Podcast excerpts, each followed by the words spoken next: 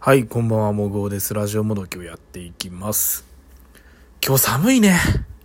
いや、本当に寒いね。大阪雪降ったみたいなんだけどさ、僕今日ずっと家にいたから何も気づかなかったんですよね。だから雪をちょっと見たかったんですけど、それすら気づかなくて、まあ、しょうがないよね。僕家に、家にいる時基本的にこの遮光カーテンをさ、した状態で、あの、過ごしてるんで、だからまあ外がまあ見えないんですよね。オフィスビルの中にいると大体さガラス張りの部屋にいるわけですから外の様子ってわかるんです雪降ってたらまあわかりますもんね。まあそれがわかんなかったんで今日ちょっと寂しかったなと思ったんですけどはい。まあちょっとねライブ配信も毎日やらなきゃいけないってはまあ別にやらなきゃいけないってわけじゃないですけど好きでやろうかと思ってるんでまあ、トークもちょっと頑張ってみようかなと思ってね。というのもやっぱり、この緊急事態宣言が、まあ、東京では出ましたよね。東京、東京と埼玉、神奈川、千葉、1都3県だよね。うん。出て、出てしまったじゃないですか。で、多分僕が今住んでる大阪も、そうなりそうなんですよね。ってなるとやっぱり、まあ前に、去年の4月5月あたりにやってたステイホーム期間でやってた時みたいになんかラジオももう頻繁に更新していこうかなってちょっと気持ちになってきたのでまあ今日はこれ3日連続ですかね。ちょっとね3日坊主にならないように気をつけたいんですけどもね。まあでも僕にはまノートってあの NOTE のノートねあのブログサービスのノートをもう130日ぐらい続けてるっていう実績が、確固たる実績があるんで、まあ続けられる自信は一応ある、あるっちゃあるんだけど、いや、まあ難しいかな。あんまり大大口は叩きたくないですけど、少しやっていきたいなと思います。で、ね、何話そうかなと思ったんだけど、ちょっと僕の中で、というか今日今日は結構いろんないい話が聞けたなって思ったことがあって、最近このラジオトークって、まあ最近って言い方はもうおかしいかもしれないですけど、まあ4ヶ月前、5ヶ月前ぐらいからライブ配信機能がついたじゃないですか。まあそれまでは、ラジオトークってそう他の音声配信サービスとはちょっと一風変わってたんですよ。ライブ配信機能が同設してなかったんで、そう、同じアプリの中でライブ機能と収録機能は両方搭載されているアプリがある中で、トークだけだったんですけど、まあ、ライブ配信っていうものが実装されて、まあ、結構そこからすごい様変わりしたなってちょっと思うんですよね。ラジオラジオトーク老人会の会員としてはね。ちょっとそれは思ってたんですけど。で今ね結構このラジオトークっていうアプリの中では、えー、とライブ配信にまつわるイベントが結構多めなんですけどうん。まあそうなんです。事実そうなんですよ。まあ実際ね一緒に盛り上がりやすいっていう、まあ、利点もありますし結構ギフトっていうものが結構頻繁に流れるのでやっぱりお金も回りやすいですよねっていうのもまあシンプルにあるとは思うんですけど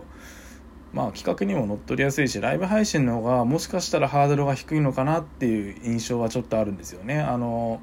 まあ、僕がこのライブ配信ってこのラジオトークのアプリだとライブ配信をその時してる人たちっていうのが全部表示されるんでまあ大体本当に初めてライブしてる人っていうのもやっぱ現れるのでそう初めて収録するっていうあの新人ハッシュタグの新人さんいらっしゃいっていうハッシュタグよりはかなり見つけやすいというか認知されやすいのかなっていうのはちょっと思ってます。でやっぱり最近その勢いがあるトーカーさんたちもライブ配信からやってった人が多いのかなっていう印象もあるんですけどまあそれだけじゃなくてトークも非常に面白い人いっぱいいるんですけどまあそれはまた僕のあの紙企画のねラジオトーカーを勝手に紹介するやつをまたね書こうと思ってるんでちょっともうね誰書くか決めたんでねもう誰書くか決めたからもう。ちょっといろんな人に相談したんだけどね 今回はちょっと申し訳ない。誰とこの人とこの人誰どうしようかなみたいな話をちょっとしてたんですね、うん、でもなんか固まってきたんでちゃんとえー、と紹介する人を聞き直して書こうと思ってるんですけどね。まあでもねやっぱりね今ライブ配信が人気ですけどね。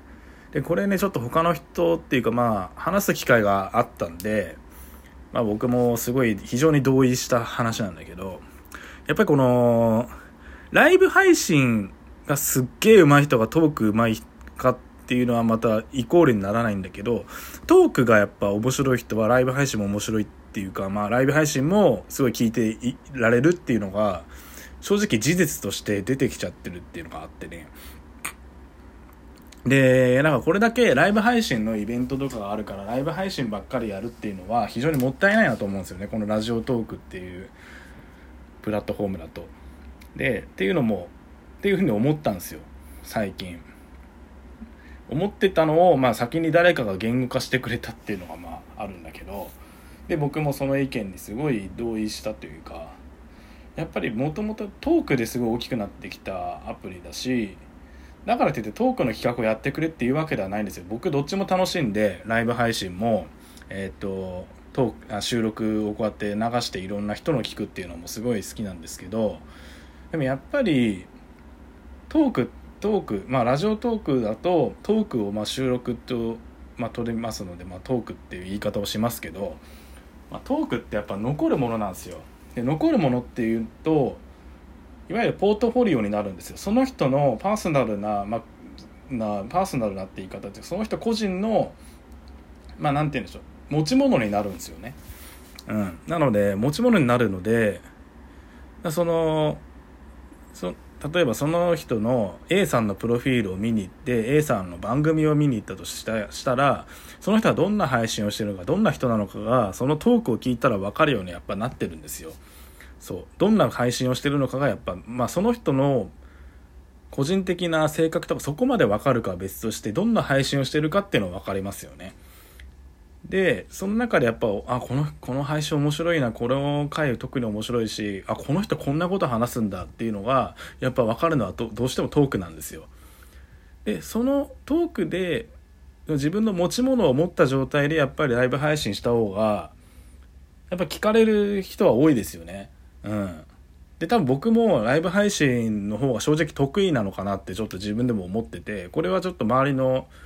そのお友達ラジオトークでのお友達にもやっぱ言ってもらったんですよ。そう。木魚ってトークと配あライブライブ配信どっちが向いてるっていうかどっちが面白いっていうかなどっちが楽しいかなって言われた時にやっぱりライブ配信だって言われたのも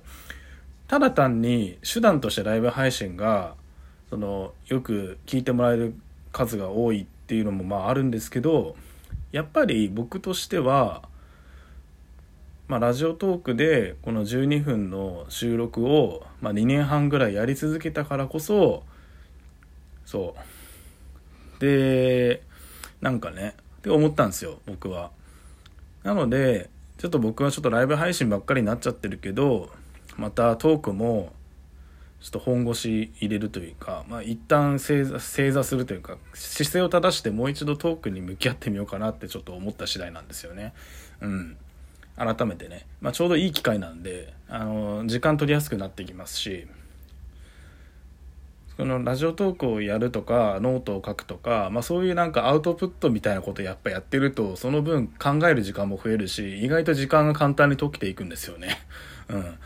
そうそうしていくとね、あのこういう家にいる期間一人でいる時間っていうのが結構意外と有意義になったりするっていうのは去年のステイホームで学んだ学びましたし、まあ、それを継続してて非常に学んでますし